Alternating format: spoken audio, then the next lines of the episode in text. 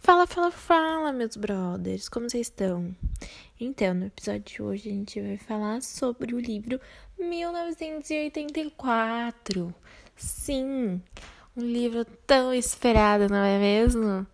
Bom, a gente vai discutir um pouco sobre o que, que ele trata no, no livro, quais os assuntos que ele vai trazer em pauta, qual era a visão do autor da época, o que, que ele pretendia com, esse, com essa crítica, porque o livro é baseado inteiro em uma crítica. Então a gente vai discutir um pouco sobre isso. Então bora. Bora pro episódio. Começa.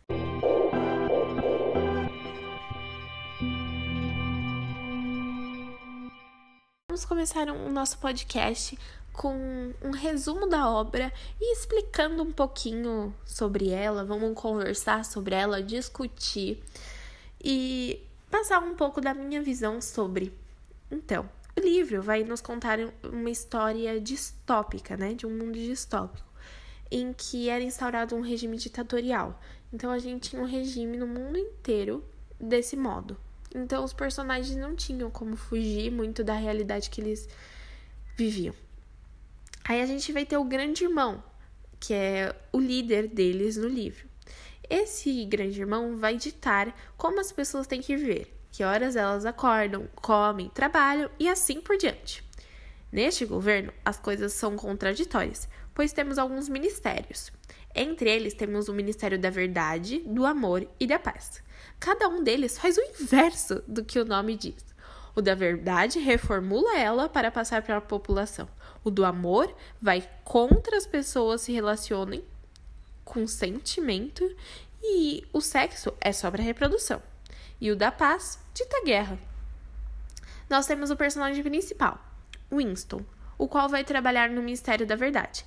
Ele é um do que faz a reformulação da história, apagando o que eles queiram nos lembrando um pouco da União Soviética. O autor faz uma crítica ao que acontecia, né? Porque a gente tem vários relatos, é, várias provas que na União Soviética eles já fizeram isso. Foi inclusive uma das primeiras, dos primeiros photoshops da história, foi nessa época.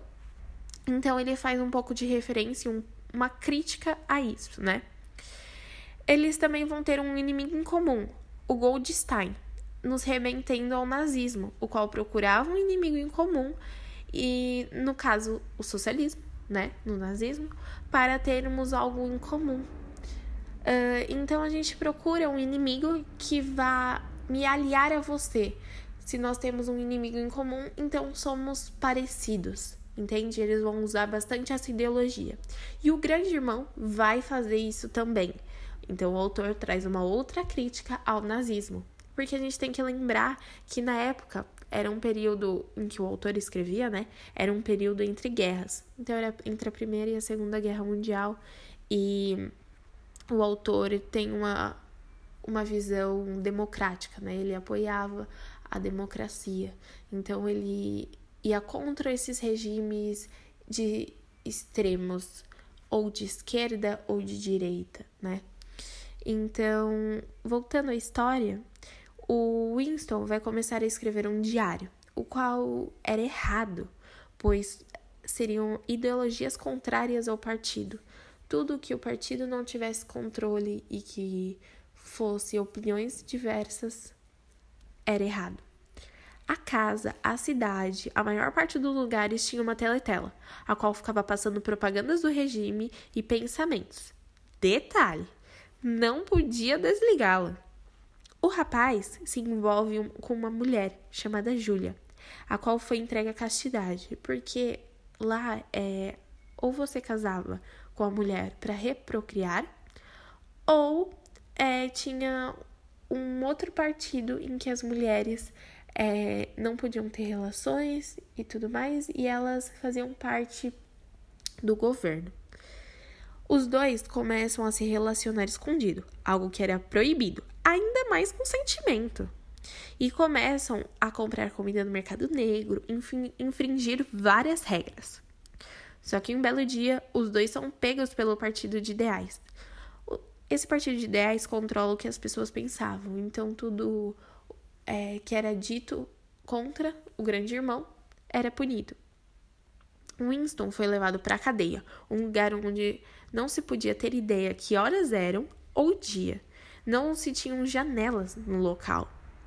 Julia também foi presa e torturada, mas não se sabe onde. Ele não a viu depois dali.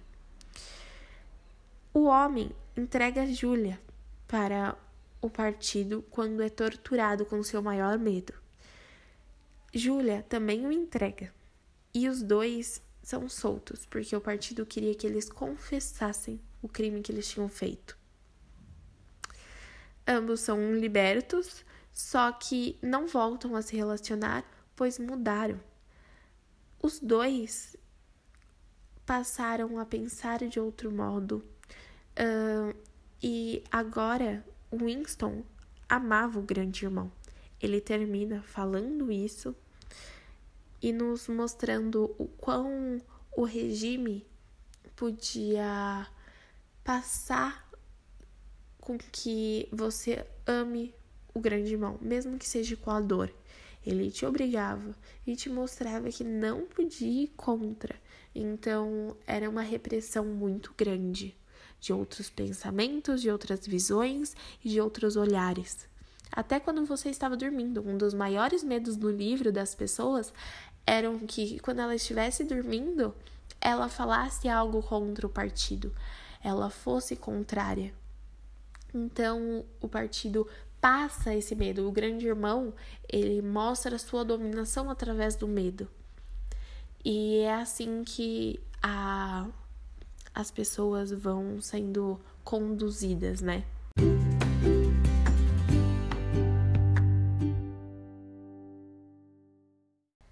A gente pode agora começar fazendo uma comparação, trazer um pouquinho dessa leitura para nossa realidade, né?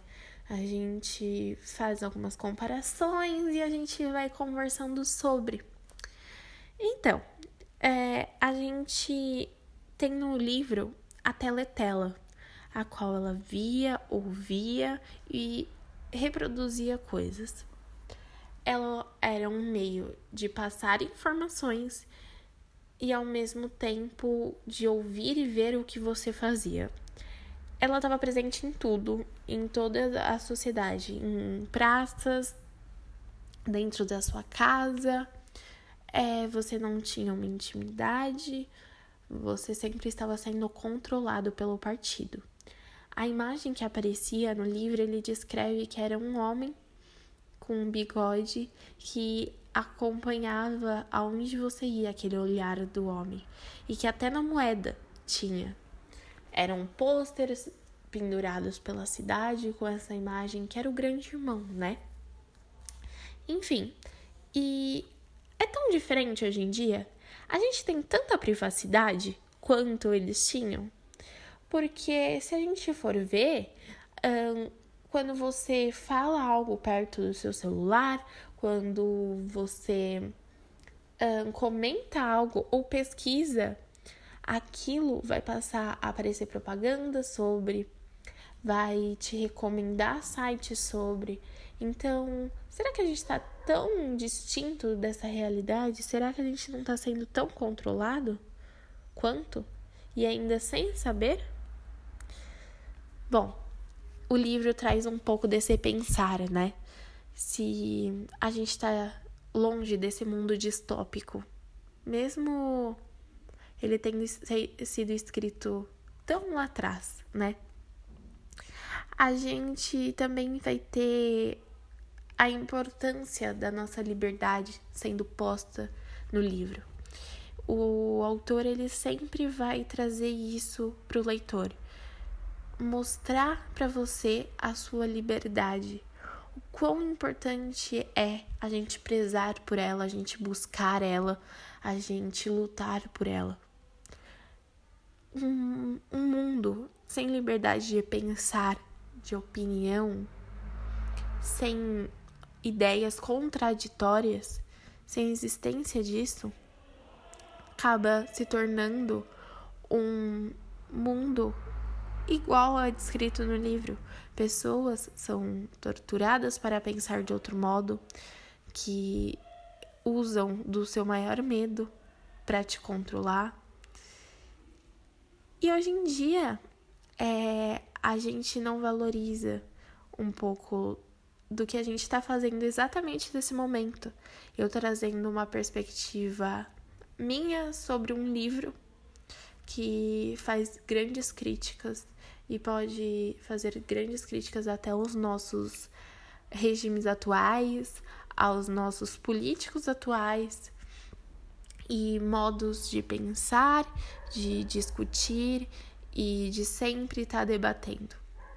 Uma outra coisa que a gente pode fazer uma comparação é com a imprensa, que até o nosso personagem principal, né, ele trabalha no Ministério da Verdade, o qual pegava relatos históricos e o mudava para a maneira que ele queria. Até tem um exemplo que no livro ele fala sobre a produção, né, que o grande irmão tinha colocado uma meta no início do ano, só que como não ah, o governo não conseguiu atingir aquela meta, eles vão lá, eles reformulam o que eles tinham dito no início, abaixam e falam que conseguiram alcançar e ultrapassaram essa meta. Então, é a manipulação da imprensa, né? E hoje em dia a gente vê muitos discursos de a imprensa é nossa inimiga. É, políticos fazendo esse discurso de que levar o nosso meio de o nosso meio de informação como algo errado, como algo que está mentindo sempre para nós.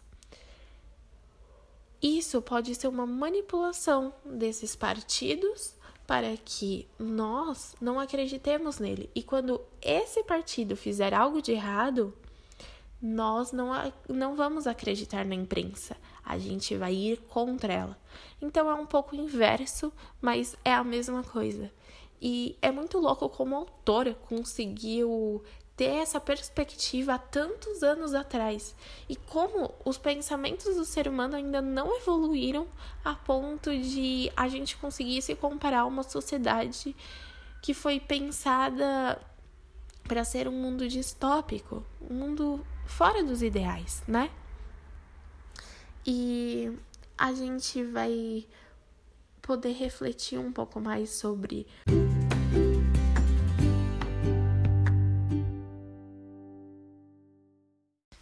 Beleza, beleza.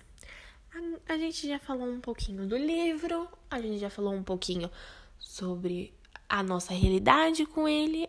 Agora a gente vai trazer para você, nosso ouvinte, um pouquinho do nosso autor para você. A gente vai pegar pedacinhos do livro para interpretar, para passar um pouquinho e discutir sobre cada pedacinho dele.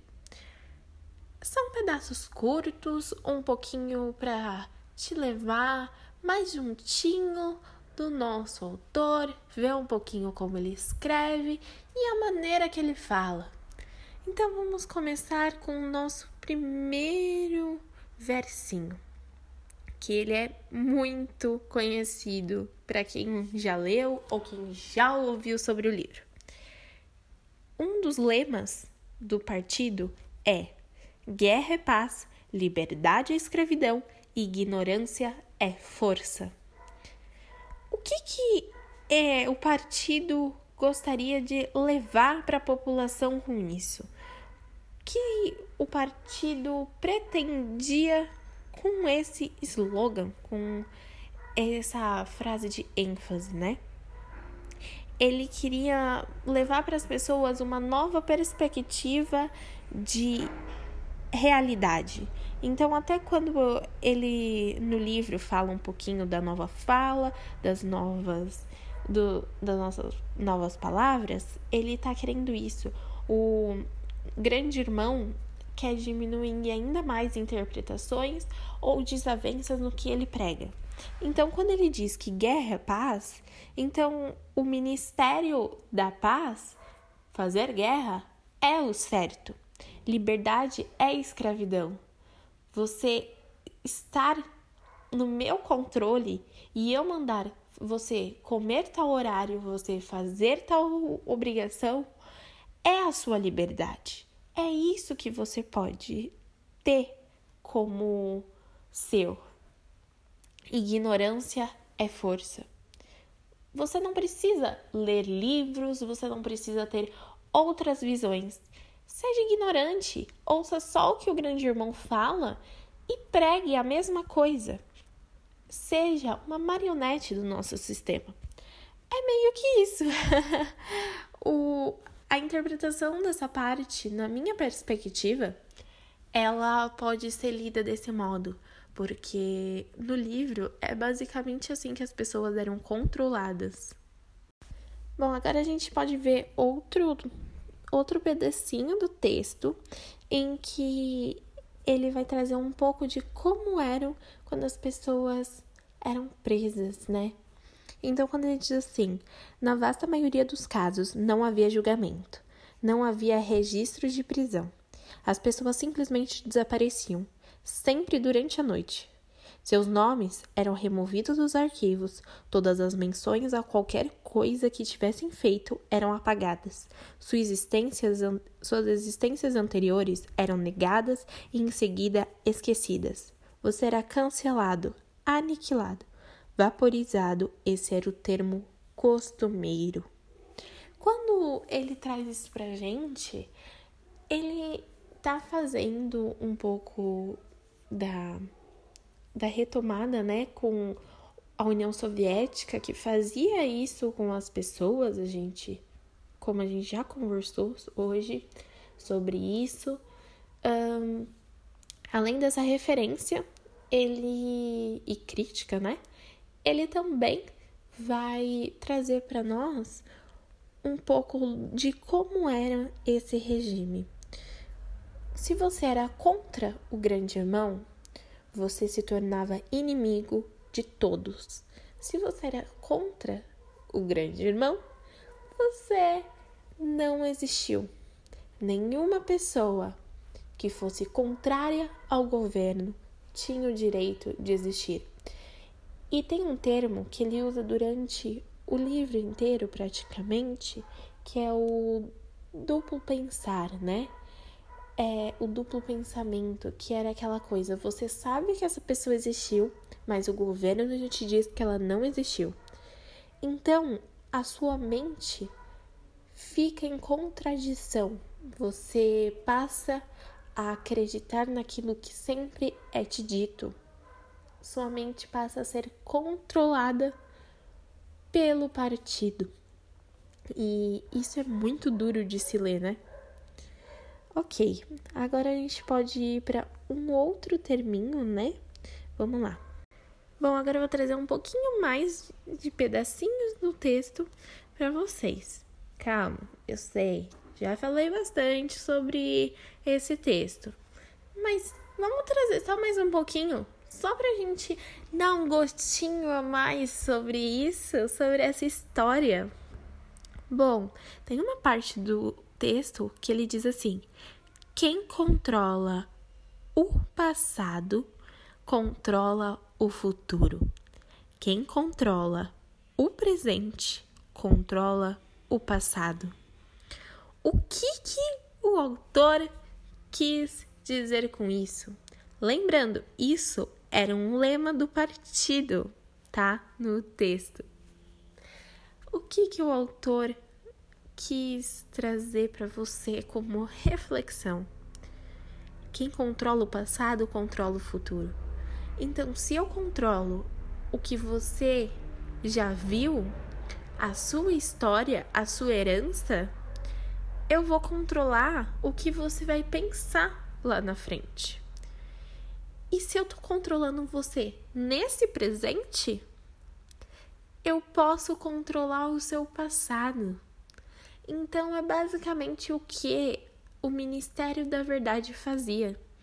Ele mudava sua história, o seu passado, para mudar o que as pessoas iriam se tornar e o que as pessoas passariam a acreditar e a pregar, controlando o seu presente, controlando até você mesmo. Porque hoje a gente pode pensar: ai, eu não me deixaria ser influenciado desse modo. Olhe para o seu redor. Você está se permitindo hoje ser influenciado por pensamentos? Você está sendo influenciado por opiniões, por políticos, por ideologias Bom, agora depois de fazer aquele breve questionamento para você se perguntar e para você pensar sobre, eu quero trazer o último pedacinho. Quando ele diz no livro assim: as vantagens imediatas de falsificar o passado eram óbvias, mas a razão profunda era misteriosa. Voltou a, voltou a erguer a caneta e escreveu: Entendo como mas não entendo por quê. O que que ele quer nos trazer aí, né? O que o personagem entendia disso? O que que a gente pode refletir? Na minha perspectiva e na minha interpretação, ah, você ouvinte, eu quero saber de você, tá? Eu eu posso traduzir isso de um modo simples, poderia dizer. Quando ele diz as vantagens de falsificar o passado eram óbvias, é o que a gente conversou. Se eu falsifico o seu passado, eu estou controlando o seu presente. Mas a razão profunda era misteriosa. Então, o porquê este governo queria controlar tudo isso?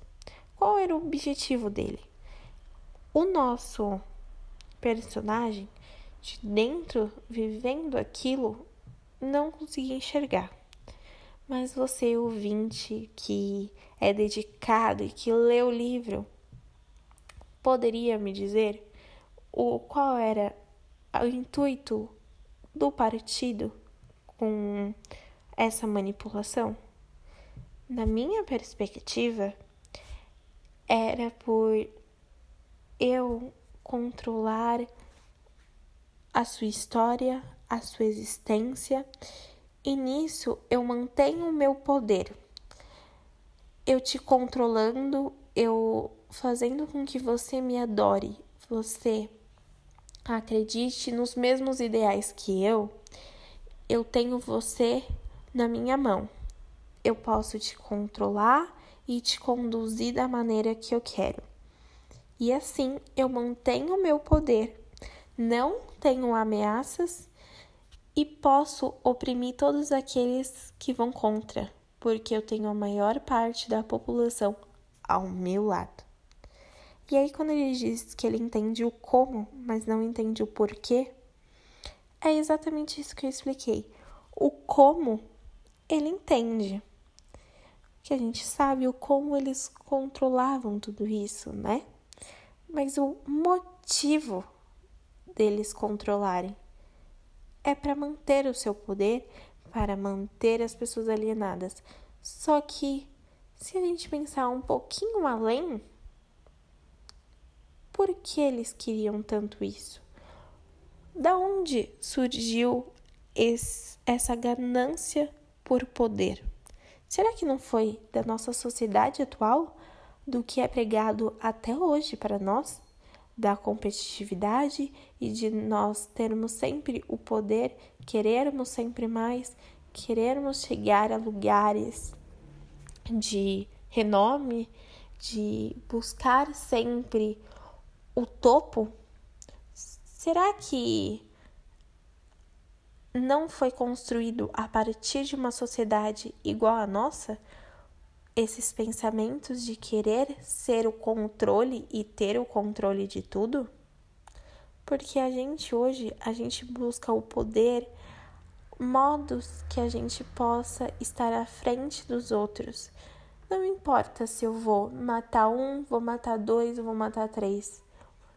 Eu estando em cima, não importa os de baixo.